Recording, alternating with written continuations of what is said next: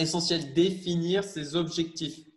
Si vous ne savez pas, si vous ne dites pas, OK, j'investis dans les cryptos, je prévois, quand j'ai fait un x5, et oui, je parle de x5, x10 parce que ce pas des trucs qui sont délirants au niveau des cryptos.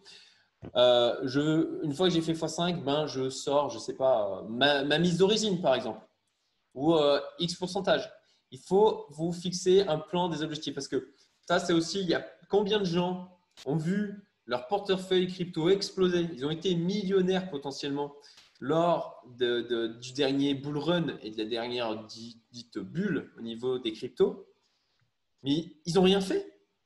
Et en fait, ça a juste descendu et, ils n'ont rien fait. Et en fait, ce qui était sur le papier, la, valorisation qu'ils avaient sur le papier à un moment donné, bah, elle a juste disparu en fait.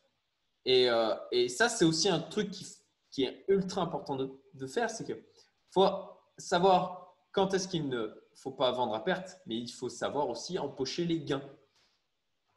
Et ça aussi, ce n'est pas quelque chose de simple. Il faut se définir un plan, il faut se définir des objectifs et s'y tenir. Et là aussi, encore une fois, ça a trait à la psychologie, à la gestion des émotions, au fait de ne pas faire du panic sell, d'accepter que oui, parfois, il y a une volatilité qui est énorme. Parfois, j'ai mon truc qui est négatif, parfois, il est en positif.